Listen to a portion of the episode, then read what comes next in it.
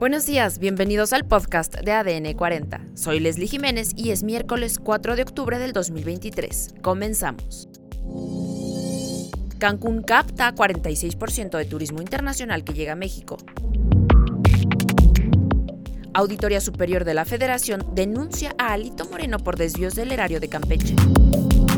La Suprema Corte de Justicia de la Nación acusa al Senado de omisión por el caso INAI. Sandra Cuevas denuncia exclusión en el Frente Amplio por México. INE pide retirar postdatas de las mañaneras.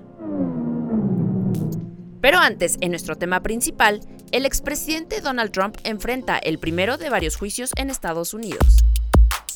Este lunes 2 de octubre del 2023, en Nueva York, inició el juicio contra el expresidente número 45 de los Estados Unidos, en el que se le acusa a él y a sus dos hijos por haber inflado el valor de sus activos inmobiliarios. Al respecto, Donald Trump acusó de farsa dicho proceso judicial. Para conocer más detalles sobre este tema, platicaremos con Kamel Jacobo. ¿Cómo ha sido la primera audiencia del expresidente? Pues muy al estilo Trump, bastante turbulenta, en donde su defensa se pone en una posición muy Donald Trump insistiendo en que no tiene nada de malo, que no tenía nada de malo haber presuntamente engañado al sector inmobiliario y bueno, ha sido bastante turbulenta y se espera que se prolongue por mucho tiempo. ¿Ya se conocen algunas pruebas de la Fiscalía en contra de Donald Trump? Pues la Fiscalía ha estado presentando algunos registros, algunos testimonios por parte del propio contador que estuvo cercano a Trump durante estos últimos años. Sin embargo, para que se vayan desahogando todas las pruebas, pues pasarán varios días más. Respecto a la campaña de Donald Trump, ¿por qué quiere que se cancelen los debates primarios?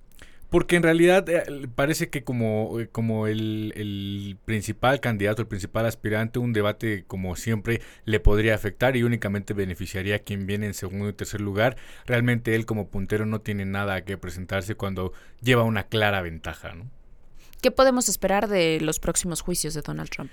Van a ser interesantes porque podrían ser la única forma en la que eh, Estados Unidos o al menos las autoridades que están hoy podrían frenar de alguna forma este tren que va a alta velocidad llamado Donald Trump para una posible eh, nueva candidatura y una posible nueva presidencia. Eh, sin duda lo más interesante tendrá que, ver con lo que suceda en Georgia porque ese es el caso más complicado en el sentido de que hay, hay una diferente manera de juzgarlo porque hay una junta que tendría que tomar la decisión para absolverlo o para declararlo culpable y no sería tan fácil como convencerlo en, en, los otros casos que únicamente dependería de un juez o de una jueza. A pesar del resultado negativo, Donald Trump podría capitalizar en caso de ser condenado. Sin duda, sin duda. El, el, ser mártir de nueva cuenta le jugaría muy bien a Donald Trump porque insistiría en este discurso de ven como yo tengo la razón en lo que les digo respecto a que es una cacería de brujas, de que este gobierno ha dedicado todos sus recursos para ir tras de mí cuando no tengo absolutamente nada que ocultar, tanto que me estoy presentando ante las autoridades correspondientes para de, demostrar que no, que no soy responsable de nada y que simplemente están atacándome porque tienen miedo de que yo regrese a la presidencia. Además, la Secretaría de Turismo del Gobierno de México informó que durante los primeros ocho meses del año, Cancún captó 46.6% de los 14.88 millones de viajeros internacionales que se recibieron en el país. Los principales mercados emisores vía aérea de enero a agosto fueron Estados Unidos, Canadá y Colombia. Solo en Estados Unidos, de 9.3 millones de turistas, 4 millones ingresaron por Cancún para disfrutar de los distintos destinos turísticos de Quintana Roo.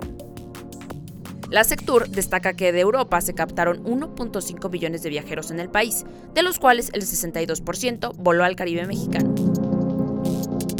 En otras noticias, la Auditoría Superior de la Federación denunció ante la Fiscalía General de la República al gobierno de Campeche durante la administración de Alejandro Moreno por probables desvíos de recursos por más de 27 millones de pesos, principalmente por malos manejos de los recursos que la Federación destinó al Instituto de Servicios Descentralizados de Salud Pública del Estado de Campeche.